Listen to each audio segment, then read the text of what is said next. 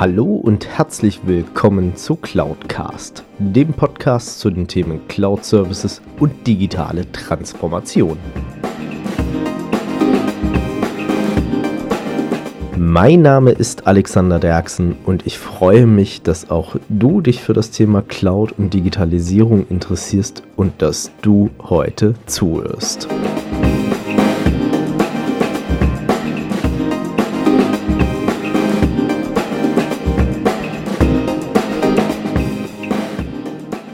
So, hallo und herzlich willkommen zu einer weiteren Folge von Cloudcast. Und ich habe es ähm, ja die letzten Wochen immer wieder angekündigt und ja, es zieht sich weiter fort. Ich habe die Befürchtung, es wird bis Ende des Jahres halten. Ähm, wir haben mal wieder eine Interviewfolge und zwar ähm, heute mit dem lieben Vlad Yachtschenko hoffe, ich habe es jetzt richtig ausgesprochen. Ansonsten darf es gleich selber nochmal sagen. Ähm, und es ist mir auch extrem wichtig, dass ich es richtig ausspreche. Denn Vlad ist Rhetoriktrainer und Leiter der Argumentorik in München. Also man merkt ja auch am Namen, typischer Bayer. Und ähm, nein, also daher freue ich mich extrem, dass ich heute mit ihm sprechen kann und äh, dass wir es geschafft haben, diesen Termin zu finden. Ähm, und äh, sicherlich fragt ihr euch, was hat das Thema Cloud und Digitalisierung mit Rhetorik zu tun am Ende des Tages? Und ich habe es euch schon bei Stefan Heinrich beim Thema Körpersprache das Thema Digitalisierung und Cloud und alles Mögliche in der IT hat auch viel mit anderen Themenfeldern zu tun. Und deswegen viel zu lange Vorworte. Herzlich willkommen, lieber Vlad, zu dieser Folge Cloudcast. Danke, danke, Alex. Ich freue mich auf das Gespräch. Sehr schön. Vlad, wenn du mal so ein bisschen was erzählen könntest. Ich habe schon ein bisschen äh, natürlich jetzt angeteasert für dich, ähm, aber fangen wir so mit dem Klassiker an. Wer bist du eigentlich und was machst du? Oh ja, das ist ziemlich kurz und leicht erzählt. Ich bin von meiner Ausbildung her Anwalt, Voll, Volljurist, aber ich habe parallel ein richtig großes Hobby gehabt, das Debattieren. Das ist so eine kleine Freak-Sportart, wo sich Studenten treffen, um über alle möglichen Themen zu debattieren. Also soll die Todesstrafe wieder eingeführt werden? Sollte Nordkorea in, also ein, sollen wir da einmarschieren und Demokratie einführen? Soll man äh, allen Menschen das gleiche Gehalt bezahlen? Und das hat mich in der Studienzeit so gefesselt, dieses Debattieren, Überzeugen, Rhetorik, dass ich das ganze zehn Jahre gemacht habe. Und ich habe mir dann gedacht, okay, ähm, jetzt wo ich die beiden Staatsexamen in der Tasche habe, die beste Idee ist, sie nicht zu nutzen, sondern die beste Idee ist es, äh, das zu tun, was mir am meisten Spaß macht und anderen Leuten dabei zu helfen, andere Menschen zu überzeugen. Und das mache ich jetzt, ob man das jetzt Rhetoriktrainer, Argumentationstrainer nennt, das ist eigentlich völlig egal. Es geht darum, Menschen zu überzeugen. Ja, und darüber können wir sprechen, ob sich das gewandelt hat, auch in digitalen Zeiten ich, ich muss so ein bisschen schmunzeln auch gerade. Und ähm, die, die jetzt äh, das Video ähm, gerade mal wieder im Stau auf YouTube sehen, zu diesem Weil ähm, ich weiß, der Podcast hört man meistens, wenn man unterwegs ist. Ähm, oder die vielleicht gerade in der Bahn sitzen und ähm, mal ausnahmsweise das Internet der Deutschen Bahn funktioniert. Unten in der Video, unten in der Beschreibung dieses Podcasts gibt es den Link zum YouTube-Video. Jetzt einfach draufklicken und es riskieren, dass das WLAN funktioniert. Ähm, dann könnt ihr uns auch live sehen. Aber ich habe gerade ohne Witz dran denken müssen. Ähm, also äh, du hast Jura studiert. Yes hattest Spaß an diesem Thema debattieren. Kann ich nachvollziehen, kann ich auch verstehen. Ähm, aber warum hast du dann nicht Jura in den USA äh, studiert? Weil schlussendlich dort hilft dir das ja was. In Deutschland musst du dich ja an die Rechtsprechung am Ende des Tages auch noch halten und im Schluss heißt es dann in dubio pro reo, im Zweifel für den Angeklagten. Mhm. Äh, und in den USA, also zumindest so meine Erfahrung auch vom Hören und Sagen und was man ja auch entsprechend in den ganzen ähm, Freitagabend sehen und wir hatten es gerade eben noch davon ähm, vermittelt bekommt. Ähm, es ist ja in den USA hauptsächlich eine Verkaufsshow. Und wie argumentiere ich? Auf jeden Fall. Ich glaube, das ist auch einer der Gründe, warum ich das dann nicht mehr mache hier in Deutschland, weil hier ist ganz, ganz viel mit äh, Schriftverkehr. Man muss äh, mit dem anderen Anwalt kommunizieren, mit dem Mandanten schriftlich und die Rhetorik kommt da gar nicht so richtig raus. Und ich glaube, ich wurde wirklich verleitet durch die tollen äh, Serien und Filme, wo die rhetorischen, brillanten Anwälte aus den USA was Tolles äh, präsentiert haben und musste feststellen, in Deutschland ist alles sehr sachlich, sehr kühl und deswegen habe ich gedacht, nee, also ich will die Bühne und wenn es die nicht im Prozesssaal gibt, dann mache ich das einfach privat beziehungsweise in Seminaren. Solange ich nicht vorm Chefengericht mit irgendwie zwölf Chefen stehe, lohnt sich das Ganze nicht für mich. Genau, also das, das wird sich dann wirklich äh, bei Mord und Totschlag erst lohnen. Vorher bekomme ich nur so einen Einzelrichter ich, ich denke, so Bundesstaatsanwalt wäre dann vielleicht die passende Karriere gewesen. Oder? Ja, äh, es klingt auf jeden Fall gut, ja. Gut, dann würdest du jetzt in Karlsruhe leben und nicht in München. Äh, und ich habe mir sagen lassen, Karlsruhe ist aktuell auch eine große Baustelle, weil die wollen ja die U-Bahn nach unten verlegen. Äh, hm. Beziehungsweise nicht die U-Bahn nach unten verlegen, sondern die Stadtbahn heißt es in dem Fall. Mhm. Ähm, deswegen, da wärst du auch sehr leid geplagt, aber ich war vor kurzem in München, da sieht es aktuell auch nicht besser aus. Ja. Ähm, extrem spannend, wenn man so mal überlegt. Ähm, natürlich als Jurist, als Studierter ähm, hast du ja auch viel mit dem Thema Rhetorik äh, zu tun. Natürlich, Jura ist ein sehr starkes Studium, wo du sehr viel auswendig lernen musst. Also du musst den mhm. Content einfach beherrschen. Aber ähm, ich sag mal, ich kenne es ja auch von mir selber und ich habe auch ja netterweise ein paar Juristen glücklicherweise im Freundeskreis, daher schöne Grüße da draußen. Ähm, es ist ja so dieser Punkt, wenn du dir so diese äh, Sätze ansiehst, die ja dann teilweise geschrieben sind, glaube ich, vom Chefredakteur der Frankfurter Allgemeinen Zeitung, der es auch schafft, einen Satz über fünf Seiten zu ziehen, mit entsprechenden Kommasetzungen.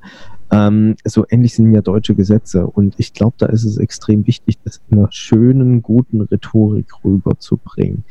Ähm, und es ist ja, also schön sauberen Rhetorik, sage ich jetzt auch mal verständlich am Ende des Tages.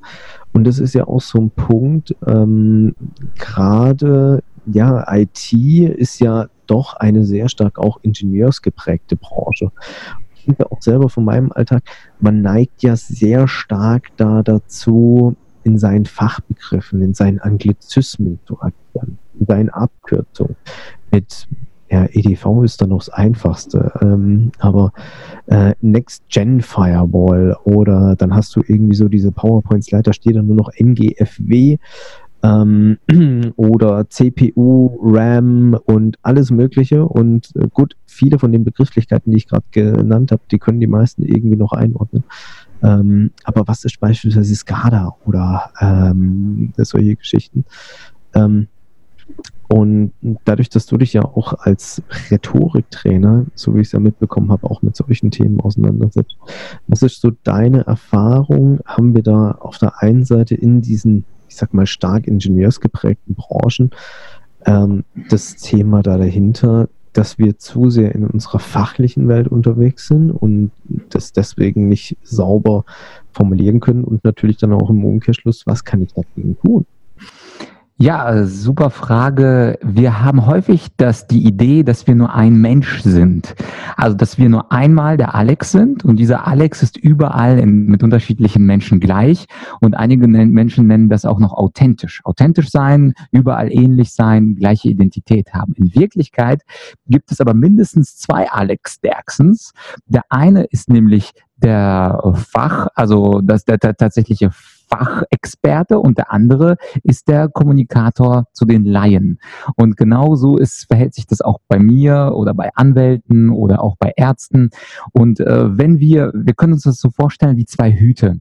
Wenn wir also im Fachjargon sprechen und mit Fachleuten unterwegs sind, ist es absolut in Ordnung, alle diese Abkürzungen zu benutzen. Das ist, äh, also zum Beispiel, wenn man Jurist ist und einfach sagt VU, dann weiß jeder Jurist, äh, was VU bedeutet. Und du schaust schon so, hä, was ist denn das? VU, das ist ein Versäumnisurteil. Das weiß jeder Anwalt. Das ist bei uns äh, quasi, was für dich CPU ist für uns der VU.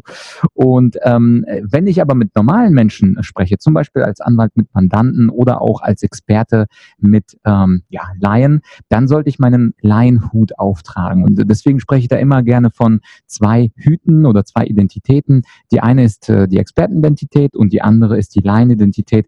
Und wenn du mit Laien sprichst, dann gilt immer noch, was äh, Martin Luther, der große Reformator, vor mittlerweile ja 500 Jahren gesagt hat. Das war auch ein großer, guter Redner.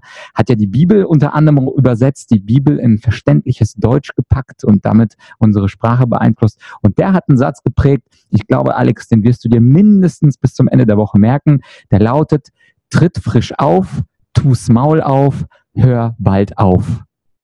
Ja, das reimt sich super schön. Tritt frisch auf, tu's Maul auf, hör bald auf. Heißt einfach, wenn man mit Laien spricht, soll man nicht zu lange reden, soll man natürlich nicht zu kompliziert reden, soll man ein bisschen engagiert reden und auch bald aufhören, weil der Laie, der will jetzt nicht die Details. Und da hatte ich auch in meinem eigenen Podcast einen der besten Juristen in Deutschland, den Stefan Lorenz, im Interview. Der hat das Bundesverdienstkreuz, der hat den beliebtesten Podcast äh, zum juristischen Themen und Stefan Lorenz hat gesagt, das Wichtige für einen Experten ist nicht, was er sagt, sondern das Wichtige ist das, was er weglässt. Und das ist unsere Aufgabe. Wir wissen alle viel zu viel. Also du weißt über das Thema Cloud und äh, digitale Transformation super viel. Ich weiß zum Thema Rhetorik, Argumentation super viel. Aber der Experte wird sich immer fragen, wenn ich mit Laien mich unterhalte, was muss ich weglassen. Das heißt, die wichtige Frage bei der Rhetorik ist nicht, wie laber ich viel, sondern was lasse ich weg? Und wenn ich das Richtige weglasse, dann bin ich wirklich ein guter Redner und dann trete ich hoffentlich auch noch frisch auf und höre bald auf. Ich glaube, das ist so ein, auch ein Punkt. Also ich, ich sage es ja ganz ehrlich, ich bin ja so ein kleiner Auto-Enthusiast und ich ähm, liebe es, Auto zu fahren und ich liebe es auch, ähm, klingt jetzt vielleicht übertrieben gesagt, aber ich freue mich wie so ein kleines Kind jedes Mal, wenn ich mir ein neues Auto kaufe. Ne? Ähm, da haben wir als Deutsche, vielleicht auch gerade als männlicher Deutscher, äh, ein sehr spezielles Verhältnis da dazu. Irgendwie bewegst du dich gerade nicht, muss ich gestehen. Blatt? Jetzt hängt er. Ich, jetzt bin ich wieder da. Hi. Also ich glaube, das fing an, wo du gerade angefangen hast, dass du ein Auto-Enthusiast bist. Ich, ich würde nochmal neu anfangen. Genau, dieses mit dem Auto, weil ich habe noch mitgekriegt, ich bin ein Auto-Enthusiast. Ich freue mich riesig, wenn ich äh, mir neu aufs Auto zulegen kann. Genau. Nee, ähm, Also äh, kurzes Sorry für diese Unterbrechung und ähm, ich sage es auch immer wieder, ich bin, äh, ich, sowas gehört dazu, deswegen auch dieser Unterbrecher live auf YouTube in 3D und Farbe. Äh, mit einer ganz kurzen Pause, weil ich dann auch mal kurz auf Pause geklickt habe. Ähm, nein, also es ist ja so, ich bin ja so ein kleiner Autoenthusiast und viele, die mich persönlich und privat kennen, wissen das auch. Ähm, ich liebe es, Auto zu fahren und äh, freue mich, wenn ich mir ein neues Auto kaufen will, ähm, beziehungsweise auch möchte. Meistens fange ich irgendwie gefühlt zwei Jahre vorher an zu konfigurieren und gucke mich so um nach welchen Modellen. Ähm, um dann am Schluss doch wieder äh, das zu kaufen, was ich vorhatte, bloß in der aktuellen Kollektion sozusagen.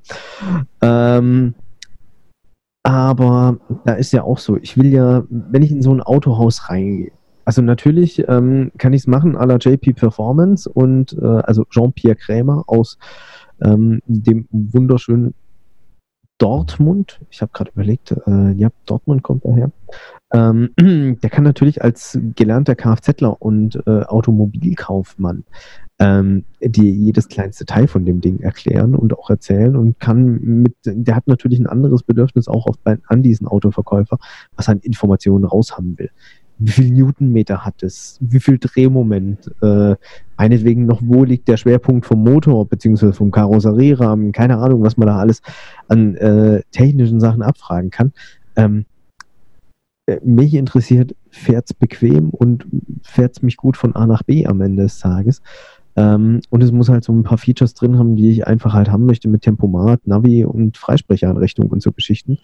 Ähm, aber da muss ich nicht verstehen, wie dieser Motor tickt und dass der jetzt die ganze Zeit einen Zylinder nach oben schlägt, damit das irgendwie mich nach vorne treibt. Ähm, da bin ich voll und ganz bei dir und ich glaube, da neigen wir auch zu stark da dazu. Und ich komme mir auch teilweise im Autohaus äh, ganz blöd vor, gerade wenn du dann so diese Klassiker hast, irgendwie Termin zur Inspektion. Hatte ich vor kurzem mit meinem Auto, bin da hingefahren und ähm, ich muss gestehen, ein sensationell guter Serviceberater. Ähm, ein großes Lob an den Kollegen. Ich muss gestehen, ich habe seinen Namen vergessen, aber er stand auf der Rechnung drauf.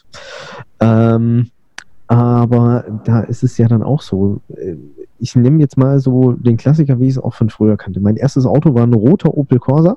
Da kam ich zu so einer freien Werkstatt und die hat mir alles über dieses Auto erklärt und hat mir dann auch gesagt, warum das Teil da jetzt kaputt ist. Ähm, mir hätte die Aussage gereicht, es ist kaputt und es kostet 150 Euro, dass wir es reparieren. Ähm, und dieser Serviceberater ist zu mir hingekommen, hat gemeint, kennen Sie sich mit Autos aus? Habe ich gesagt, ich habe zwei linke Hände, aber du kannst mal versuchen, mir zu erklären. Und er hat mhm. sich dann auch wirklich Mühe dazu gegeben. Und ähm, das fand ich sehr gut und er hat es auch gut gemacht. Ähm, aber jetzt ist ja auch so, und ich habe ja auch ein bisschen mich bei dir umgeguckt, du sprichst ja in diesem Kontext ja, glaube ich, auch von schwarzer und weißer Rhetorik. Persönlich kenne den schwarzen Humor.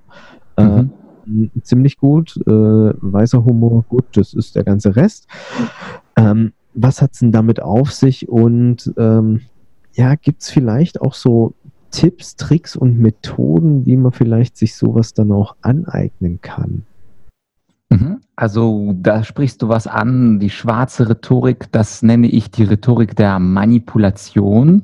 Das heißt also, dass Menschen, und das ist kein großes Geheimnis, sich hin und wieder mal manipulieren, um ja, ihren Vorteil zu bekommen. Und äh, schwarze Rhetorik nenne ich also alle kommunikativen Manipulationstechniken, die es da draußen gibt. Und übrigens, das, was wir gerade besprochen haben mit den Fachwörtern und den Fremdwörtern, das kann man auch manipulativ einsetzen, indem man ganz viele Fremdwörter fallen lässt und du sprichst mit einem Laien und dein Ziel ist es gar nicht, dass er dich versteht. Also wie beispielsweise dein Service-Mitarbeiter, der war der Gute, der hat die weiße Rhetorik genutzt. Aber der schwarze Rhetoriker, der wird extra extra Fach- und Fremdwörter nutzen, um sich als Riesenexperte aufzubauen. Und vielleicht kennt er sich auch gar nicht so gut aus, aber es vermittelt so einen falschen Eindruck von Autorität und Intelligenz und darauf fallen einige Leute rein. Und es gibt natürlich sehr viele äh, Techniken der schwarzen Rhetorik. Also ich habe dazu ähm, ein Büchlein geschrieben, äh, schwarze Rhetorik heißt es. Also wer da ganz viele Techniken haben will, der kann bei Amazon einfach mal schauen. Und derjenige, der sagt, was ist es denn grob? Ähm, das sind zum Beispiel Fach- und Fremdwörter, das sind beispielsweise Traditionsargumente, sowas wie, haben wir schon immer so gemacht. Das sind Killerphrasen wie beispielsweise, weil ich das sage oder da habe ich jetzt keine Zeit oder keine Lust, das zu diskutieren. Das sind auch Komplimente-Techniken, wo wir dem anderen Komplimente machen und uns ein bisschen bei ihm einschleimen. Das sind auch emotionale Drohungen, ja, dass wir sagen, wenn du das nicht machst, dann liebst du mich gar nicht oder wenn du das nicht machst, dann gehe ich mit dir nicht äh, ähm, dort und dorthin. Also Menschen sind extrem gut daran, sich zu manipulieren und es war mir ein großes Bedürfnis, äh, dazu mal ein bisschen mehr zu forschen. Und witzigerweise, ähm, Alex, sind das nicht nur die Erwachsenen, die bösen Erwachsenen, sondern sind auch die Kinder. Wir fangen ja schon an der Supermarktkasse zu quengeln. Wir haben plötzlich Bauchschmerzen, wenn am nächsten Tag in der Schule ein Mathe-Test kommt und äh, wir schleimen uns auch extra bei der Omi ein, damit sie uns 50 Euro oder was auch immer äh, hineinsteckt. Das heißt also, Menschen sind äh, von Natur aus schwarze Rhetoriker und man muss einfach die Tricks kennen, um nicht darauf reinzufallen. Und das Gegenstück dazu, zu der schwarzen Rhetorik, das ist die weiße Rhetorik. Das ist also die Rhetorik, wo ich ganz sauber argumentiere, wo ich auch, wie in deiner Geschichte mit dem Service-Mitarbeiter, es dem anderen erkläre, argumentativ, sehr verständlich, wo ich Fragen stelle, wo ich ausführlich zuhöre. Und das ist natürlich die weiße, die gute Rhetorik. Mit der kommt man, und das, das werde ich in Seminaren auch häufiger gefragt, welche ist denn erfolgreicher? Also das weiße, die ehrliche oder die schwarze? Und die Antwort ist tatsächlich leider, kommt man mit der Schwarzen im Alltag häufig weiter, weil bis man das argumentiert hat, bis man das erklärt hat, bis man äh, Einwände sich angehört hat, bis man diese Einwände entkräftet hat, da braucht man mal meistens schon 30, 60, 90, 120 Minuten. Und manchmal bedient man sich auch zum Beispiel mit einem Autoritätsargument und sagt, ja, das stand aber in der Studie, also stimmt das. Und dann kann man die Diskussion ganz stark abkürzen. Wie gesagt, also ich bin, ähm, ich bin dafür, dass man beides kennen muss. Und natürlich muss dann unser Zuhörer, Zuschauer selbst entscheiden, welche der beiden Rhetoriken, die weiße oder die schwarze, er gerne im Alltag benutzt. Und äh, natürlich ist es moralischer, die weiße zu benutzen, aber manchmal muss es eben schneller oder ein bisschen, wie man heute so schön auch in der IT sagt, quick and dirty gehen. Ich glaube, das kommt ursprünglich aus der IT. Also eine schnelle Lösung, eine vielleicht nicht schöne Lösung, aber wo einfach Dinge funktionieren. Ähm, das wäre vielleicht etwas, was man mit schwarzer Rhetorik vergleichen könnte ist eine sehr spannende Sache und ich habe gerade überlegt, wie oft spreche ich teilweise den Leuten irgendwie ein Kompliment aus, ähm, mhm. weil ich es aber auch persönlich ehrlich meine. Also ähm, ist ja auch so dieser Punkt, ich glaube, so ein Stück weit dann auch die Betrachtungssache. Mein ja. ehrlich und offen. Oder ähm, ist es wirklich, ja, ich sag mal, wir kennen es vielleicht teilweise noch aus der Schulzeit, dieses Thema bisschen Schleimer. Ähm, Jetzt ist ja so, wenn man sich mal auch so in diese klassische IT-Welt bei den Unternehmen da draußen hineinversetzt, dann ähm, haben wir irgendwie einen IT-Leiter oder äh, Chief Information Officer, also CIO, wie es ja dann abgekürzt wird, ähm, die sich dort um die internen Belange kümmern dürfen. Dann gibt es noch vielleicht den Kollegen CDO, also den Chief Digital Officer, also der Digitalisierungsminister, kann man ja sozusagen sagen, neben dem Informationsminister. Ähm, und es gibt nur noch einen davon, äh, so nach dem Highlander-Prinzip. Es kann nur einen geben. Und ähm, es ist ja gerade auch so bei den kleineren Unternehmen, die dann eigenes IT-Personal haben. Die berichten ja sehr, sehr nahe an ähm, entsprechende Geschäftsführungslevel. Die Größe des Unternehmens meistens untersteht erfahrungsgemäß bisher Finance, also ein Finanzchef. Ähm, und bei den kleineren Unternehmen ist dann halt direkt der Geschäftsführer der Vorgesetzte. Und jetzt habe ich ja so als klassischer ITler, und ich bin ja auch ursprünglich mal gelernter Techie, ähm, das Ding, ja, wie soll ich dem das jetzt erklären? Also natürlich versteht er, dass bei ihm auf dem Handy irgendwie eine E-Mail ankommt. Aber welche Schritte das geht und warum der da jetzt für irgendein System irgendwie, keine Ahnung, 200, 300 Euro bezahlen muss im Monat, ähm, wie mache ich dem das idealerweise klar, ohne dass ich zu sehr in diese Fachbegriffe reingehe, weil natürlich am Ende des Tages möchte ich ja von ihm auch irgendwas haben, nämlich mhm. Budget oder Zeit oder beides.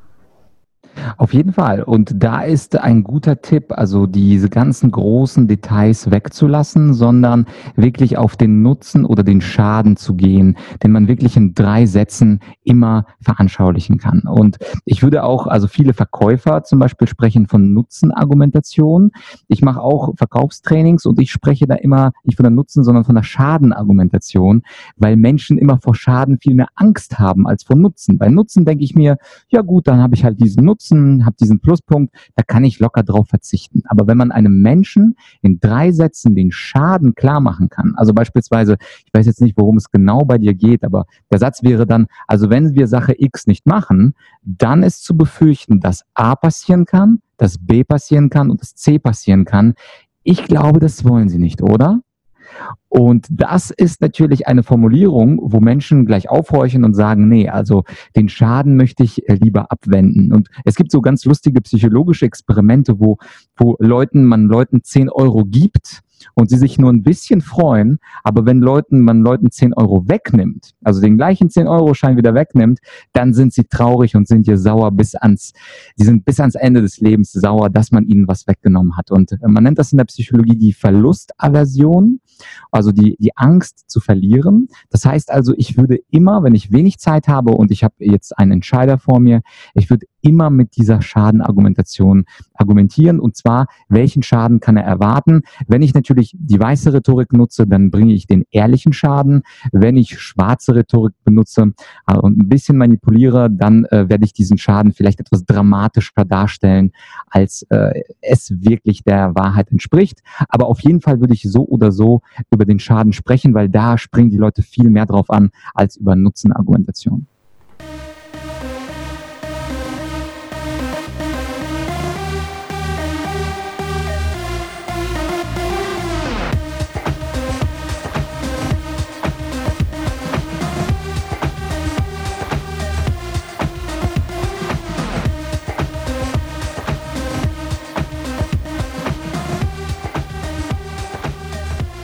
Und das war's auch schon mit Teil 1 des Interviews mit Vlad Yachtschenkov.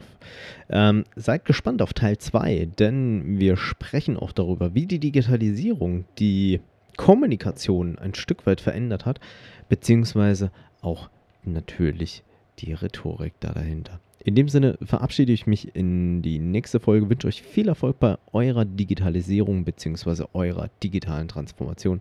Macht's gut, bis dahin euer Alex Derksen. Wenn euch diese Folge gefallen hat, dann hinterlasst mir doch gerne eine Bewertung bzw. eine Rezension auf iTunes. Damit schafft ihr es, dass dieser Podcast noch mehr Leute erreicht und natürlich auch mehr in die Sichtbarkeit kommt. Ansonsten natürlich auch gerne teilen, liken und weiterempfehlen, je nachdem auf welcher Plattform ihr unterwegs seid.